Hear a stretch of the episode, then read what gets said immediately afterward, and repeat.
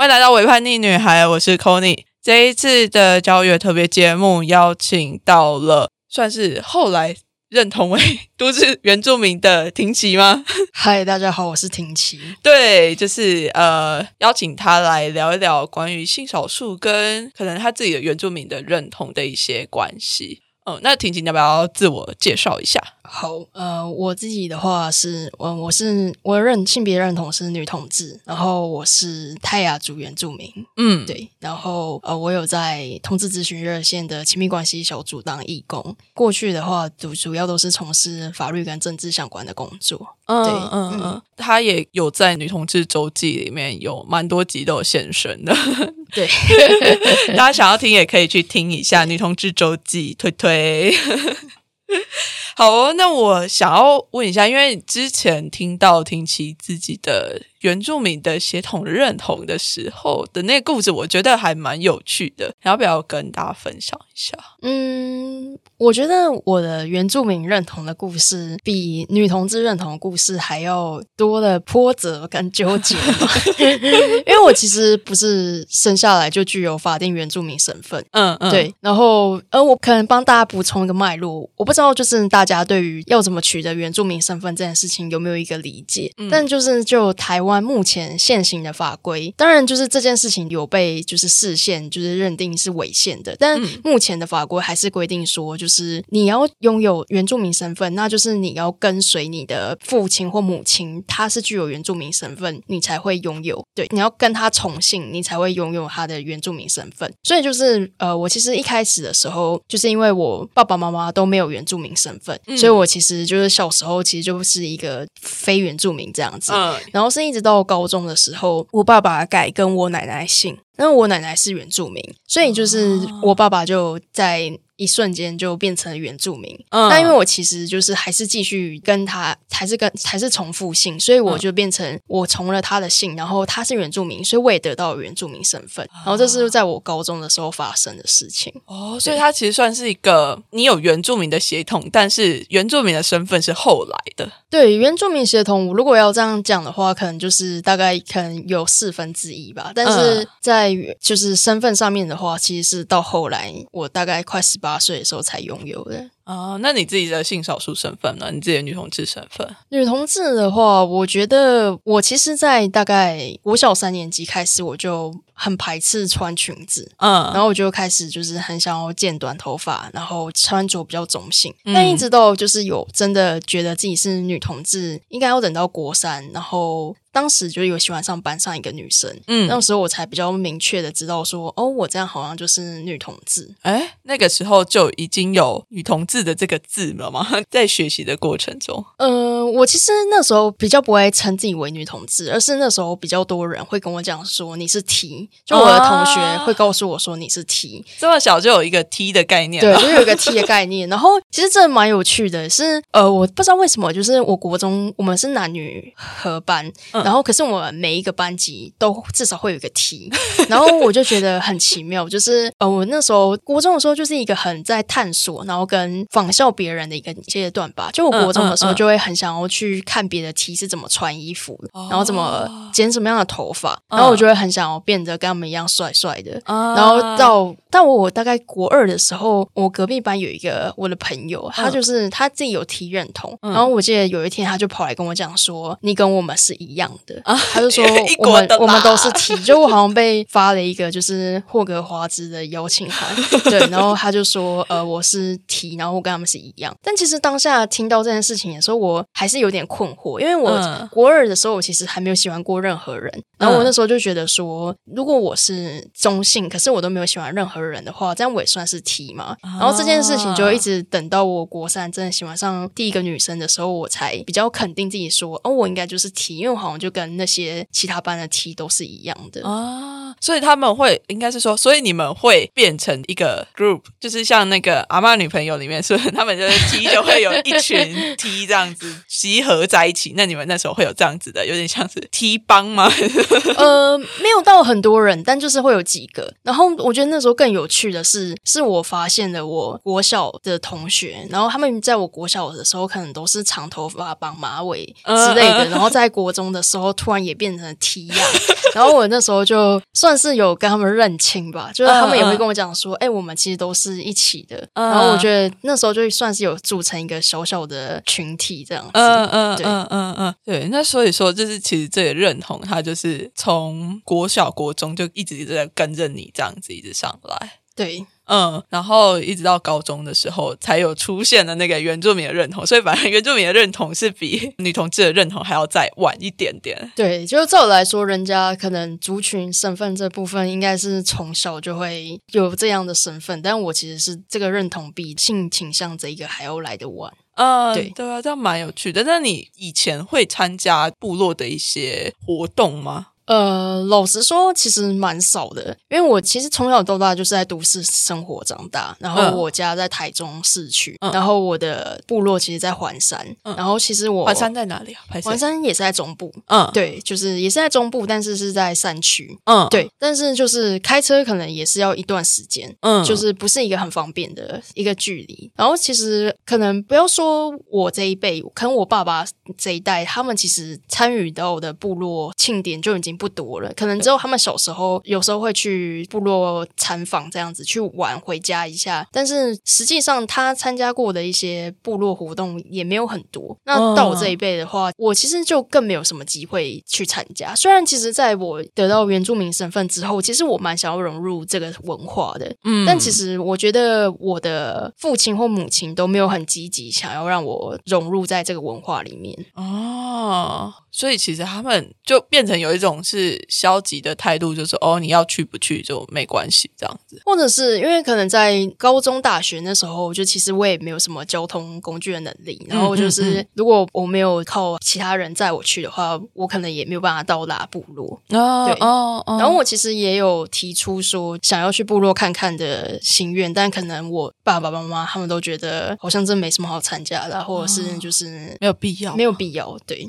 所以说。因为你现在蛮常出现在的是政治社会运动的场合嘛，那你自己有参加过类似的？你主要是在走性别运动吗？那有参加过原民的运动吗？原民的运动就是也会关注，就是原住民同志团体。哦然后，呃，我实际有真的比较跟原住民团体有合作过的话，是在我大学的时候，呃，我们学校有一个原住民资源中心。然后，因为我们学校算是有一百多个原住民，就在我那个时候，嗯，对，然后这样是多还是少？听说在大学的比例来说是高的哦。对，然后所以，呃，我那时候其实算是在中心里面打工。嗯，对，然后就是会处理一些原住民学生的事务啊，然后也会帮忙办一些活动，嗯，对，然后跟就是相关的事情。然后其实我自己在那时候，我其实一开始想去的时候是抱持着一个呃，也是想要体验这个文化，跟想要融入族人的这个嗯，就是生活圈里面。嗯，但我其实去了之后，我觉得老实说有点格格不入哦，因为我其实，在中心里面，就是我坐在那里在工作的时候，然后有的时候就有一些学生就经过，然后都是原住民的学生，然后他们就会说：“哎，你这么白，你也是原住民吗？”对，就是。但其实我觉得那个时刻就有一种被排外的感觉。嗯，就我我其实知道，就是不管是汉人或原住民，其实都可能会存在一些刻板印象，觉得你的外形没有符合某些特征的话，可能就不是原住民。对对，但是我在那时候就是被几位原住民同学这样讲之后，就会有一种诶，所以就我不应该在这有归属感吗？或者是呃，我可能就还是跟你们不一样吗？的那种心情就出现了。然后再加上，可能我觉得真的是从小在部落长大的原住民，跟我们这种都市原住民，其实有跟部落的跟文化的那个传承跟累积，其实就落差真的很大。因为我们可能就是真的没有什么那样的经验，然后我们其实要回去回家这条路，其实也是比他们还要漫长。然后我觉得就是我们成长背景就是实在是相差太多，然后对他们而言，我们好像跟他们又有点不太一样。嗯，对。又也是外人，就好像你们可能跟我有血缘关系，但是又没有那么亲，就有一种远亲的感觉，就不会那么想要把你们拉进去，一起在这个圈子里面对，这样我我是觉得，就这也不是出于一种恶意，只是就是我觉得人都会习惯性的找寻跟自己相近或者是拥有很相同成长背景的人聚在一起。但我在那个时候，我就是跟他们拥有不同背景的人，所以我很难融入他们。嗯，对，那你自己怎么去处理这样子的感受？嗯，因为在这个中心里面，可能就是比较没有办法得到归属感。嗯，但我其实有想过，就是想要去更了解部落的一些故事，或者是当地的一些样貌。嗯呃，我其实从高中到大学都有去过部落，不是我自己的部落，就是可能是比较屏东当地的部落去做一些偏乡的教学。嗯，对，嗯就当就是义务的老师，然后可能陪当地的国小小朋友读书这样子。嗯对，然后甚至是有实际去过当地，然后后来我自己在学校里面也有透过就是远距的方式，就是我们有一个远距偏乡教育的计划，然后我们也是会跟就是这些比较偏远地区的小孩们，就是一起上上课。然后我其实就是那时候就有点希望说，可以从透过了解这些小朋友的过程中，好去了解当地的文化这样子。哦，对，所以也是泰雅族的部落吗？还是呃，那时候比较不一定，就是好像比较多是台湾卑南之类的，对，哦对就不也是地域是性的泰雅族关，系哦，了解了解。那所以说，其实你的部落经验反而是长大了之后你才会去寻找的。嗯。嗯，那从你这长大之后回去寻找的部落经验里面，他们对于同志的这件事情接受的程度是怎么？我自己的我们家族的亲戚，包括我奶奶，他们都有信仰，就是天基督教吗？天主基督教，对 对就是他们会有这方面的信仰，所以我觉得我没有就是很开门见山的跟他们聊过同志议题，但从他们一些就是有时候的言语，我会发现他们还是比较保守的，对，嗯嗯可能就是会从一些呃圣经或者是教义的方式去理解 同志，嗯。然后包括说跟我最亲近的就是我奶奶，嗯那、我奶奶就是到现在就是看到我都还会问我说，呃，你什么时候要交男朋友？然后她上次上次我回家，她就又再问了一次，然后还问我，还跟我讲说，就是如果我把头发留长，会很多人喜欢。对，然后我就因为我那时候其实想说，哎，我现在也蛮多人喜欢，只是他们都不是男生。对，然后我就我觉得我没有特别的想要跟奶奶出柜。嗯，对嗯，因为我对我而言，他是更年纪更大的长辈，对对然后我其实有点觉得，就是这对他有点太挑战了太。刺激了。对，而且对于我中间，我会去想到的是，如果我爸爸他要去承受，就是被我奶奶知道我是同志这件事情，她作为我父亲，他会是什么样的心情？啊，对，所以我就没有再跟他出柜。但其实我觉得，我其实觉得其他就是，如果是就是叔叔辈啊，或者是阿姨辈的那一代人，应该都大概看得出来啊。我大概是觉得，但就是他们不会特别的去，就是提这件事情。对，哦，就是哎，我知道的，对可能一种默契啦。嗯，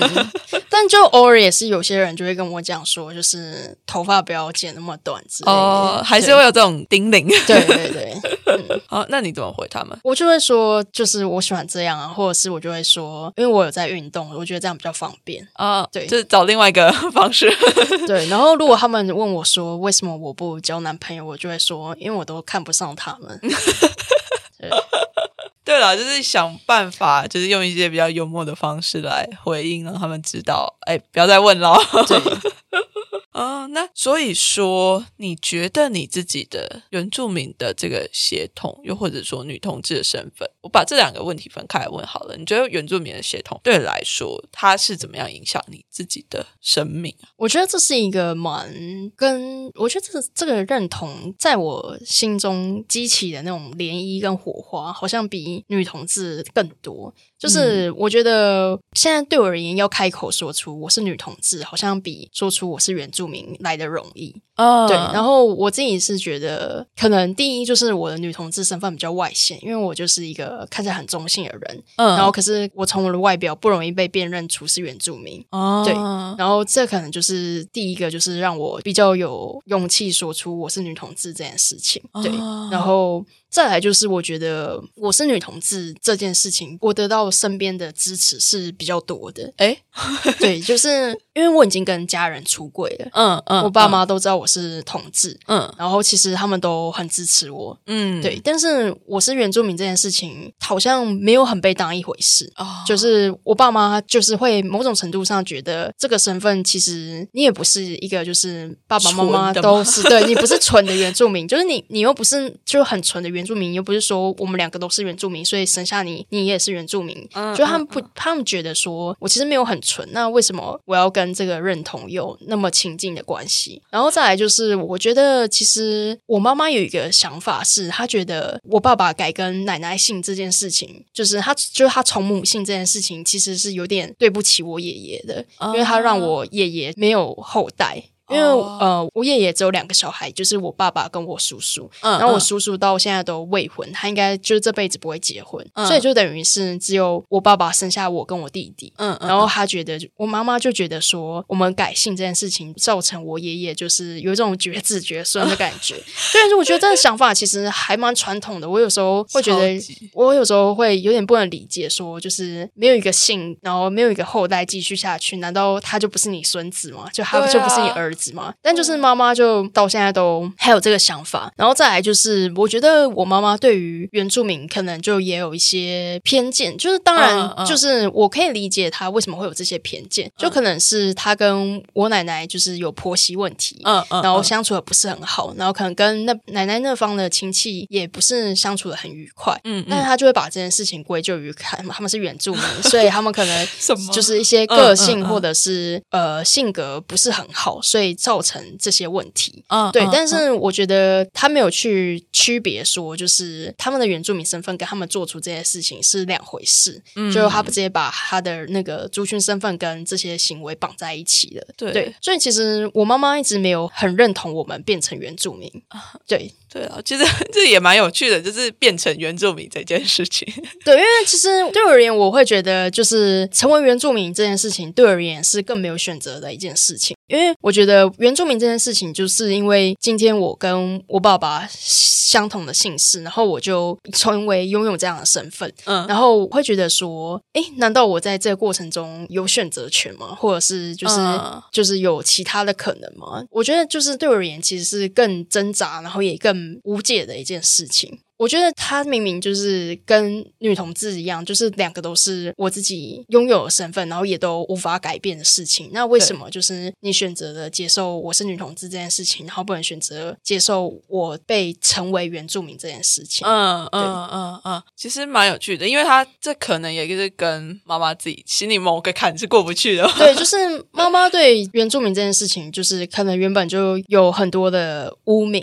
对，去觉得原住民是不好的，然后再来就是刚刚讲到，就是他认为就是没有后代这件事情。哦，对，那所以你那个时候变成原住民的时候，你自己的感觉是什么？我觉得有一种蛮孤单的感觉，就有一种连妈妈都不认可我的感觉。那时候就会觉得说自己在家里其实得不到支持，嗯然后再来就是学校那时候，其实因为刚好我变成原住民的那个时间点，可能是有一点敏感的时候，是在我要升大学的时候，考试的时候，，对要考试的时候，然后其实那时候很多同学就会就是在那里流言蜚语说，就是我是为了加分所以才改姓的，啊，好讨厌哦。对，就是我觉得大家讲到原住民，我其实跟很多人提及我的原住民身份的时候，很多人的第一反应都是问我说：“你大学加了几分 到底为什么要这样子？？” 对，然后其实我自己的话，呃，我们先不探讨这个加分制度，但我其实并没有使用到这个制度，因为我是用学测嗯上大学，嗯嗯然后学测是没有加额外加分的。嗯，对，然后我其实就蛮不喜欢人家有这么样的刻板印象，或者是想到原住民就只想到就是他们的福利，或者是好像他们觉得说我们好像拥有了比他们更好的东西。对，我觉得这是一个现在原住民可能会遇到的困境，就是大家都会把那种围棋士当成是一个很正常的事情在开玩笑，或者是来对对对，来询问，但是事实上这样是非常的没有礼貌的。嗯，我觉得就是包括说可能会认为我们很会唱歌、跳舞、喝酒之类的，也都听多了，也都蛮烦的。就是就是一种伪歧视，可是大家好像觉得这是一种夸奖嘛，或者是觉得这是一种就是在称赞你，然后他们也没有办法去理解说为什么他们讲出这些话会让我们不舒服。就我我明明就已经在称赞你啦，为什么你还要不爽？对啊，对啊。嗯，但是重点就不是他是不是称赞的话，而是那个东西是用一个非常大群体的传统的印象盖在你这个人，你一定要是这个样子，你才可以是一个原住民嘛，你才可以是一个 good 对 合格的原住民的那种感觉。然后，其实我在想要更贴近自己的族群文化的时候，我其实几年前有曾经想过要去学族语。嗯嗯，，但学族语那个时候，其实真的是蛮发自内心想要去学会一种母语。嗯，对，因为我那时候其实也没有任何需要再加分，或者是为了什么政策，然后去学这个语言。然后，可是我那时候就有跟我爸爸说，然后我爸爸就说：“你先把英文练好吧，就是学主语有什么用呢？” 为什么？对我就哦觉得、那时候我就也会觉得有一种在家里好像没有人重视这个身份，嗯。对，或者是没有人觉得这个文化是很值得珍惜的，嗯。对。它其实是一种阻力。对。就是当你想要靠近、更靠近它的时候，却有一种无形的力量是跟你说：“哦，它不重要，你不需要去靠近它，没有什么必要性。”这样，对，就是我会觉得有一种，因为我觉得你的族群跟这些文化其实都跟你的家族家人是非常有关的，嗯就是你们是因为是他们，所以你才能拥有这样的身份。对，但是如果今天他们都没有很认同他们自己，或者是没有认同他的下一代拥有这样的身份的时候，我觉得要去追寻寻根，其实就是一个很大的障碍。哦，那所以后来你有去学吗？还是后来也是因为就是时间关系，然后比较忙，所以后来也还没有去学。嗯但就是一直觉得，一直有把这件事情放在心上，就觉得应该要去完成这件事。哦，对。那如果你要去学的话，你要去哪里学？呃，有一些学校或者是社区大学有开设这些课程，哦对对，或者是一些就是协会，就原住民相关的协会会开设就是语言的课程。嗯，可是我觉得原住民的语言其实蛮困难的，因为它每个族群甚至是每个部落对对对都会有自己的话。对，然后我其实我奶奶她到现在还会讲族语。哦对，然后她，但她不会跟我们讲，她因为她因为她知道我们听不懂，所以嗯她是会跟她的兄弟姐妹，就他们那一辈的人讲。嗯嗯，对，然后我其实也有时候就会问他说，就是某些单字应该要怎么念这些，嗯嗯对对对，然后就是就是有点想要试着去理解他的文化这样子，嗯嗯从生活中再回溯这些东西。嗯那你奶奶会怎么样回应？她就教你这样吗？对，她就会告诉我说，就是什么字是怎么念之类的。哦，所以她会跟你说原住民的故事吗？或者什么神话什么？嗯，神话比较少，但他就会告诉我一些，比如说早安怎么说啊，然后就是你好怎么说这些。哦，对，所以她也不会说跟你回溯说，哎，我们之前怎么样怎么样，我们之前在部落的时候都怎么生活啊，或者是聊一些之前的事情。嗯，我觉得这可能跟他其实，在十八岁左右就离开部落也有关系。就是嗯他确实幼年的时候是在部落成长，但十八岁离开之后，他现在也七十几了。其实他就在都市也成长了很久，嗯所以我觉得他对于部落的一些神话或者是生活，就也未必记得那么清楚。但是他们就是他会告诉我说，他们以前就是可能他们的爸爸、哥哥会去狩猎这些的事情，对，然后有他们以前也有一些猎枪、猎刀这样子。哦，所以其实那这样子是，我觉得是一个可以对应到的东西，就是像你奶奶，她离开了部落这么久之后，她拥有这个原住民身份，但是她或许对于那个部落的认同，可能也跟你的部落认同是有一点点相像，就是她自己是有这个血缘血脉在那边的，但是她没有办法那么靠近，又或者是说那个记忆已经梳理了。嗯，我觉得，我觉得他其实也是，就是离部落其实是有点蛮遥远的，因为他大概就是十几岁的时候认识了我爷爷，然后我爷爷是外省人，嗯外省军人，然后所以他等于是就嫁到了另一个文化的家庭里，对对，所以其实然后他们又都生长在都市，所以我觉得他其实对于部落的事情可能也没有办法有那么多的就是传承了。嗯嗯嗯，他没有被改姓吗？他有被改姓，他没有冠服姓，但是早期就是其实那时候国民政府是这样子的，就是他为了想要让你汉化，嗯，他其实是会让比如说好你这个部落或者是你这些就是族的原住民都换成某一个姓，自信给你，对对对，他就会给你一个姓，但那个姓其实跟你跟汉人拥有那个姓是没有关系的。比如说像我，我们姓詹，但是我们这个詹其实跟比如说汉人的詹家，可能詹家有一个宗亲会什么的，我们跟他们是不会有血缘关系，因为我们这个詹只是当时的国民政府随便给我们一个姓，然后让可能比如说让好这个村的人或者是这一个部落的人都姓詹，那可能旁边这个部落的姓陈，它是一个没有没有什么逻辑的去让你拥有你的汉人姓氏。这 是随机发放的、欸。对，就是其实其实那时候就是我觉得就是一个很汉化的政策。嗯对嗯嗯，那其实我觉得那个政策真的是把原住民的整个文化摧毁的蛮严重的。对，就是在歼灭。对，像我奶奶其实她是有原住民的族名，嗯，嗯但是她的身份证上就只有印她的汉名。嗯对对，嗯，那所以那你爸爸那一辈是有族名的吗？没有，后来就是他们哦这一辈就也没有再取那个原住民的名字。啊，对，所以就一直到现在，可能你连你要，如果你要回去部落里面，可能找到你的名字也都找不到。对，不然我其实就蛮蛮想我在身份证上印有族名的。嗯，对嗯嗯，对啊，因为名字确实是会让人有一个认同嘛。，对，嗯，他的那个认同感其实是蛮大的。那所以说，如果之后有机会 去找到你的那个族名的话，你有可能会就把你的名字就把它换成是族名。会，我现在想哦就是把它改成族名。嗯对嗯嗯嗯嗯，好，刚刚讲到的是呃你自己原住民的认同对你的现在的生命的影响嘛？那女同志这一块呢？女同志这一块，其实小时候也是曾经蛮挣扎的，因为我在国三那时候发现自己喜欢女生的时候，嗯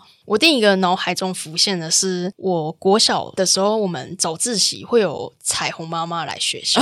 对，然后彩虹妈妈就会讲很多圣经故事。嗯，然后我很嗯印象很深的就是彩虹妈妈那时候曾经发过一本手册，然后手册里面有注明就是十种人会下地狱，然后同性恋就是其中一种。然后我那时候就是当我从发现我自己喜欢女生那一刻，我就有一种啊我会下地狱的感觉，然后我好像是很罪恶的。嗯对，嗯，所以我那时候其实觉得很害怕，嗯可以理解。对，但是我觉得，我觉得那个时候是刚好蛮幸运的，就是我们班上有一些我的好朋友，觉得我喜欢女生无所谓，对他们而言没差，就是他们就陪我走过我喜欢女生，但我觉得自己很不好的这个时期。嗯，对当然，我觉得那个时候其实呃，其实那时候还没有什么真正的性别平等教育，但是我觉得同才好像已经把这件事情当做一件蛮自然的事情。哦，对，就可能比我国中的时候，真的太多班上都有 T 了，嗯所以他们就反而在那个时候，我自己觉得那时候作为 T，好像有一种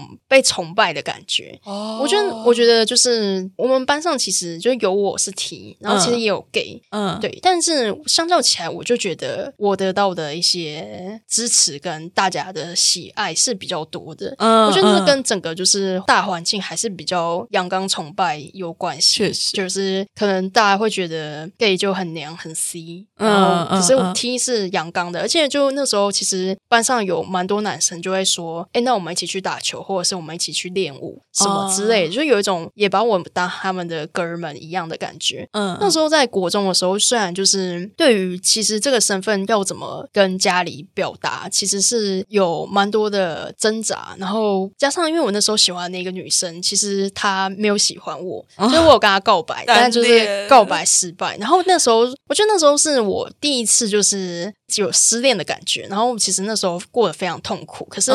呃，我觉得我那时候的痛苦好像是很需很需要有比我更有经验，或者是像师长一样的人来引导我的。可是我那时候完全不敢跟老师或者是我爸妈讲，因为我不知道他们会怎么看待我是同志这件事情。对，然后我们那段时间就是还有因为这件事情。包括家里其他原因，就是有去看身心科，嗯，嗯对。但即便在身心科，我面对一对一面对医生的时候，我还是不敢跟他说出，就是我对于我的性别认同有很大的焦虑，因为我很害怕，就是这件事情他会告诉我妈妈。对，所以我那时候就是，即便就是已经表现的已经很不 OK 了，可是我还是不敢在一个医疗的地方告诉他我内心最焦虑的是什么啊。那所以这件事有影响到。你往后的就是在做一些可能你的社会运动的选择上面，又或者是说会影响到说，哎，你之后在可能在倡议，或者是说在做很多的事情的那个决定的方向。我觉得我会一直很对我小时候就是有走过这一段性别认同认同期间的苦恼感到非常深刻。然后，所以我其实往后我大学的时候就是有参加女同志社团，嗯，然后后来我就是我们社团的社长。嗯，对，然后再后来就是我很想要在学校推动一些性别友善的政策，包括我们那时候其实有做过无性别厕所，然后也有在校园办彩虹周，嗯，然后办一些彩虹野餐，就是邀请一些表演团体或者是一些可能是倡议者来我们学校演讲，嗯，就是其实做了蛮多的努力，然后那时候其实就是蛮希望说把这个友善的氛围带给一些可能还没有办法得到那么多同才支持或者是家人支持的。同志，那当然也是很希望说，让就是学校里面更多学生成为直同志，希望他们也去了解说同志的处境是怎么样子的。嗯，然后我在社团跟学生会结束毕业之后，就那时候就觉得说，我其实，在做同志运动的时候，其实大家都会说，就是我帮助了很多人。嗯，但其实我自己觉得，我在做这些运动跟倡议的时候，很多的时候是群众给了我很多的力量。是对，就是他们会让我。更梳理了自己一些成长的经验，或者是他们从他们的故事，或者是从他们的一些回馈里，我看见说，好像就是我们都是很有韧性的，嗯，对。然后我其实就是很喜欢这种在社群的感觉，所以我在热线其实已经待了六年，然后也就是做了很多呃演讲或者是聊天会之类的，就是想要陪伴各种不管有没有在柜子里，或者是不管年纪阶级的女同志们一起。好好度过他们的人生。嗯嗯嗯，对啊，就是有一种把过去所受的那种阻力跟那个伤心的时候，把它转换成另外一种力量，然后来继续的前进。对，就是化悲愤为力量，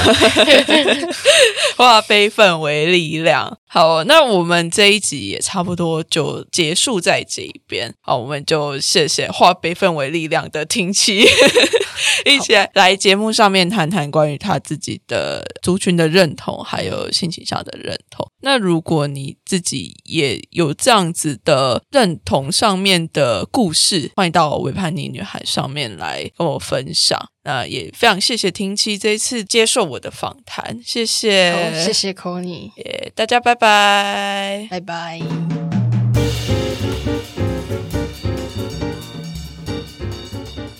非常谢谢琪琪来节目中分享她的故事。我想她的故事或许跟现在很多的都市原住民有点相似，面对这个文化，想要寻根，却不知道从何开始找起。希望这一集有陪伴到正在收听的你哦。如果你喜欢这一集节目，也别忘了分享给身边的亲朋好友们。那也要记得在您正在使用的收听平台上面按下订阅的按钮，这样下一次为叛逆女孩上新节目的时候，你就不会错过啦。在为叛逆女孩的 IG 跟 Facebook 都同步有骄傲月的抽奖活动，这个活动只到六月三十号为止哦。大家听到要赶快把握机会，一起来抽由凯纳和没有骑士所赞助的超精美抽奖品。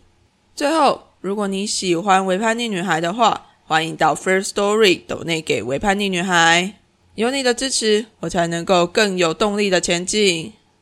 那这集节目就到这里，我们下集再见啦，拜拜。